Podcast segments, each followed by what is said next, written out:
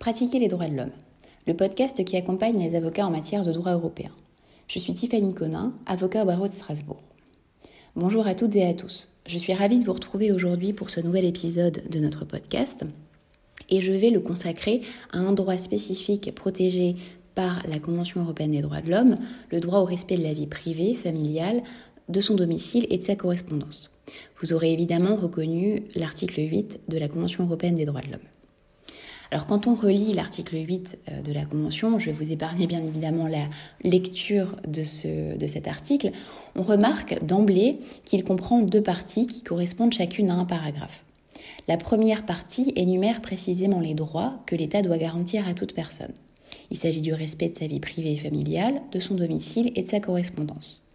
La seconde limite la portée de ces droits en permettant l'ingérence, dans certaines circonstances, des autorités publiques dans leur exercice.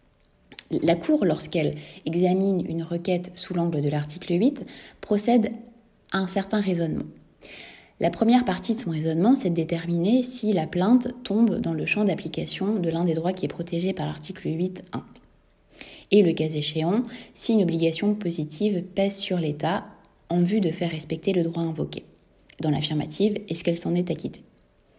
La seconde partie de son raisonnement est celle euh, relative à la à l'ingérence à ce droit. Est-ce qu'une ingérence a été constatée dans l'exercice du droit qui est protégé par l'article 8 Et le cas échéant, cette ingérence est-elle prévue par la loi? Poursuit-elle un but légitime? Est-elle nécessaire dans une société démocratique?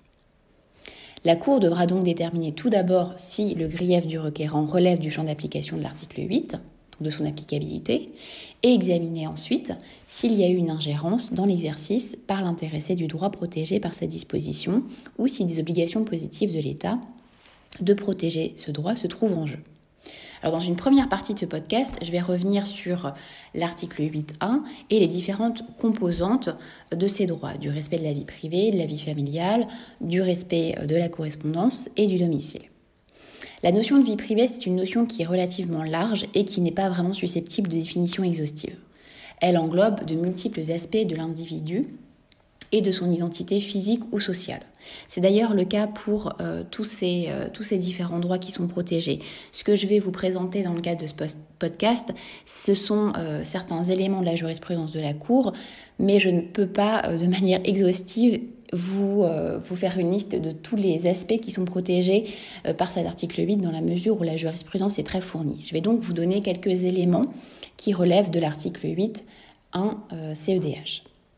Alors concernant euh, la notion de vie privée, on remarque qu'au fil de la jurisprudence, la Cour a donné des indications sur l'étendue et le sens de cette notion de vie privée.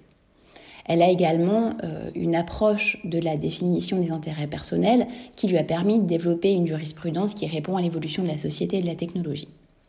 L'article 8 protège ainsi le droit à l'épanouissement personnel, que ce soit sous la forme du développement personnel ou celle de l'autonomie personnelle, qui reflète un principe important sous-jacent dans l'interprétation des garanties de l'article 8. Il englobe le droit pour tout individu d'aller vers les autres afin de nouer et de développer des relations avec ses semblables et le monde extérieur. C'est donc le droit à une vie privée sociale. Dans la mesure où l'article 8 garantit le droit à une vie privée sociale, il peut également, dans certaines circonstances, s'étendre aux activités professionnelles et commerciales. Dans le cadre, par exemple, des relations de travail, la Cour a précisé qu'un licenciement, une rétrogradation, un refus d'accès à une profession ou d'autres mesures tout aussi défavorables peuvent avoir des répercussions sur certains aspects typiques de la vie privée. Sur l'utilisation, par exemple, de la vidéosurveillance secrète au travail tout au long de la journée de travail dans un supermarché, la Cour a jugé l'article 8 applicable car même dans les espaces publics, la création d'un enregistrement systématique ou permanent d'images de personnes identifiées et le traitement de ces images ainsi recueillies peut soulever des questions touchant la vie privée des individus qui sont concernés. La protection de la vie privée recouvre également euh, la protection du droit à l'image. Et pour ça, je vous renvoie à un arrêt euh, assez classique de la Cour, l'arrêt Van Hanover, dans lequel la Cour avait précisé que même une personne publique peut avoir une espérance légitime de protection et de respect de sa vie privée. Ça concernait euh, la princesse Caroline de Monaco.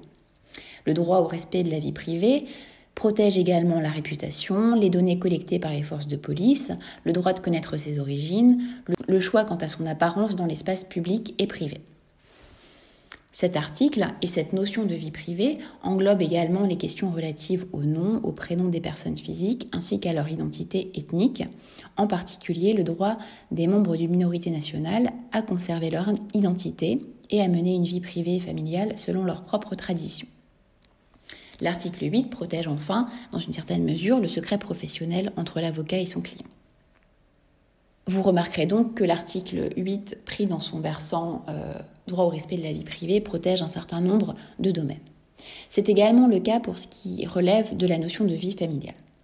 La composante, la composante essentielle de la vie familiale, c'est le droit de vivre ensemble, de sorte que des relations familiales puissent se développer normalement et que les membres d'une famille puissent être ensemble.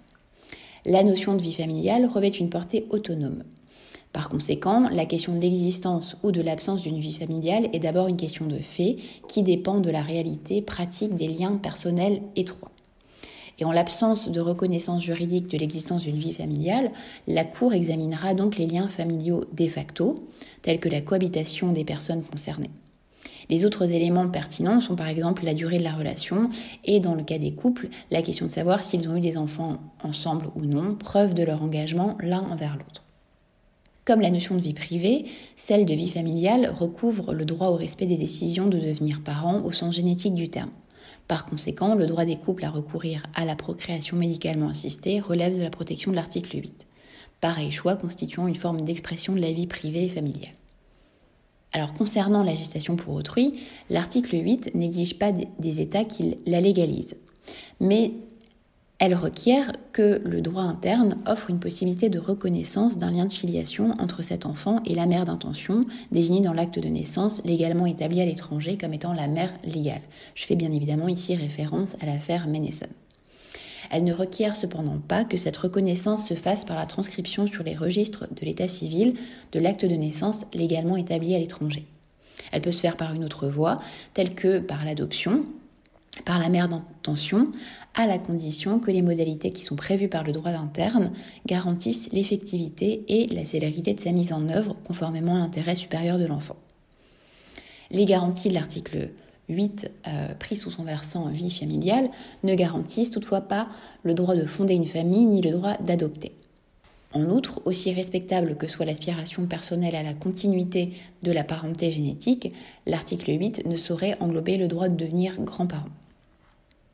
S'agissant de la notion de domicile, le concept de, domicile et la notion de domicile est un concept qui est autonome et qui ne dépend pas des qualifications de droit interne, mais dépend des circonstances de fait, notamment de l'existence de liens suffisants et continus avec le, lieu déterminé.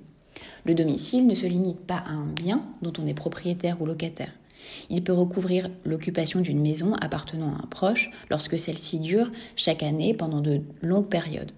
Cette notion s'étend également au logo professionnel d'une personne physique, comme le bureau ou le cabinet d'un membre d'une profession libérale.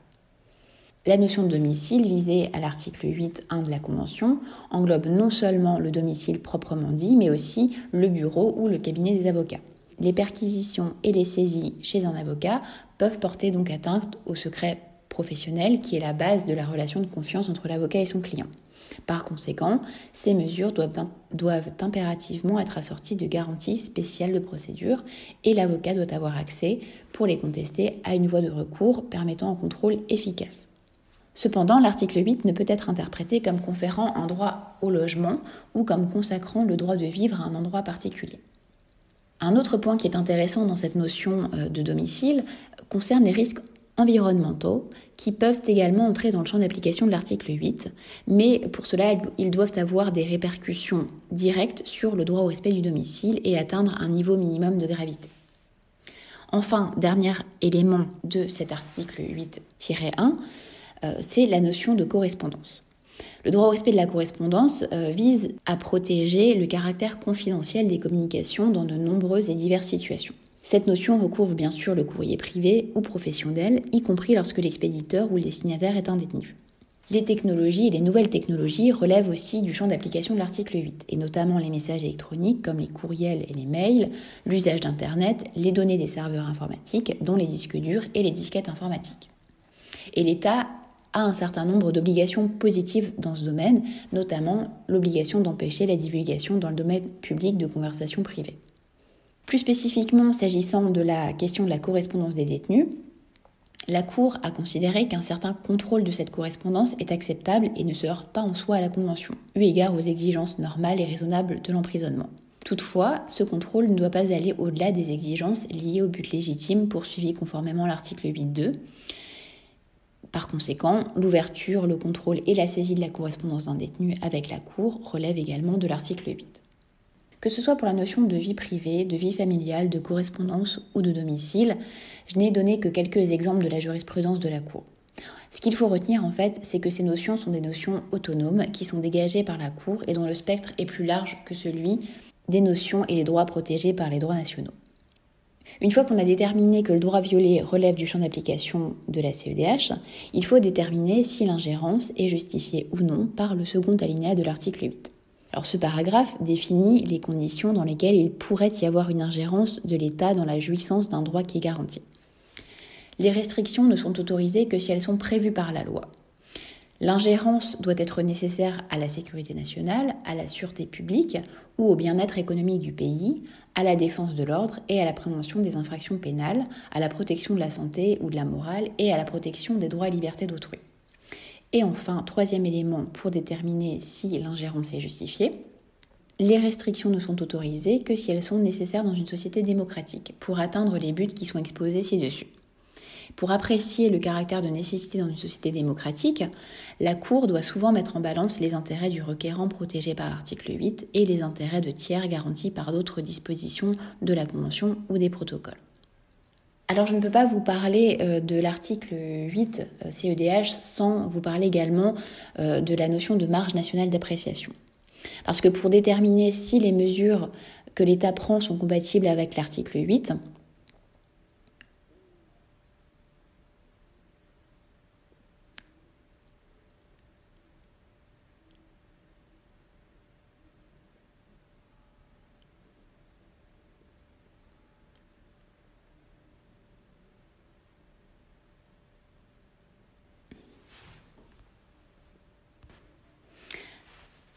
Alors je ne peux pas vous parler de cet article 8 de la Convention sans vous parler également de la notion de marge nationale d'appréciation qui est souvent évoquée dans le cadre des arrêts de la Cour ou des décisions de la Cour pour déterminer si l'ingérence est euh, justifiée. Pour déterminer si les mesures qu'il prend sont compatibles avec l'article 8, l'État dispose d'une certaine marge d'appréciation en vertu d'un principe établi pour la première fois dans l'affaire Endicide à propos de l'article 10, mais qui est également valable pour l'article 8. Toutefois, les juges de la Cour ont tenu à déclarer ne pas vouloir pour autant attribuer aux États contractants un pouvoir d'appréciation qui est illimité et à réitérer qu'ils sont responsables du respect par chaque État des obligations nées de son adhésion à la Convention. Concernant l'article 8, la décision définitive concernant le caractère justifié ou non euh, des ingérences à l'aune de l'article à l'aune du paragraphe 2 revient à la Cour. Par conséquent, la marge nationale d'appréciation se double d'un contrôle européen. La Cour est amenée à exercer ce contrôle dans deux séries de circonstances. Lorsqu'il doit déterminer si une ingérence dans l'exercice d'un droit garanti par l'article 8 est justifiable par l'un des motifs d'intérêt public énumérés au paragraphe 2, mais également lorsqu'il doit déterminer si un État a déployé suffisamment d'efforts pour s'acquitter des obligations positives que cette disposition met à sa charge. L'étendue de la marge d'appréciation peut également varier selon le contexte et selon les droits qui sont invoqués. Alors pour synthétiser ce podcast, qu'est-ce qu'il faut retenir? Il faut retenir tout d'abord que le droit au respect de la vie privée, familiale, du domicile et de la correspondance est un droit qui est garanti par euh, l'article 8 de la Convention européenne des droits de l'homme et que les notions que recouvrent ces. Euh, différents droits sont déterminés de manière autonome par la Cour européenne des droits de l'homme. Ensuite, dans le cadre de votre raisonnement euh, sur le point de savoir s'il y a eu une violation de l'article 8 CEDH, il vous importe tout d'abord de déterminer si le droit qui a été euh, violé et si le grief que vous invoquez relève de l'article 8 CEDH, donc à savoir du droit au respect de la vie familiale, du droit au respect de la vie privée, du domicile ou de la correspondance, et ensuite de déterminer si l'ingérence à ce droit est justifiée par les critères qui sont dégagés par l'article 8-2, à savoir si cette ingérence est prévue par la loi, poursuit un but légitime et est nécessaire dans une société démocratique. Le raisonnement se fait donc en deux temps. Nous reviendrons au fil des différents épisodes de ce podcast plus précisément sur certaines notions qui sont dégagées euh, pour cet article 8 de la Convention européenne des droits de l'homme et plus précisément sur certains aspects. Je pense par exemple à la législation pour autrui, au secret professionnel ou à la notion de, domicile. L'idée du podcast d'aujourd'hui était de vous apporter une première, euh, une première approche de cet article et surtout du raisonnement qui est opéré par la Cour alors restez connectés et n'hésitez pas à nous suivre sur nos différentes pages Facebook et Instagram où vous pouvez nous trouver sous le hashtag Pratiquer les droits de l'homme. Je vous souhaite une très belle semaine.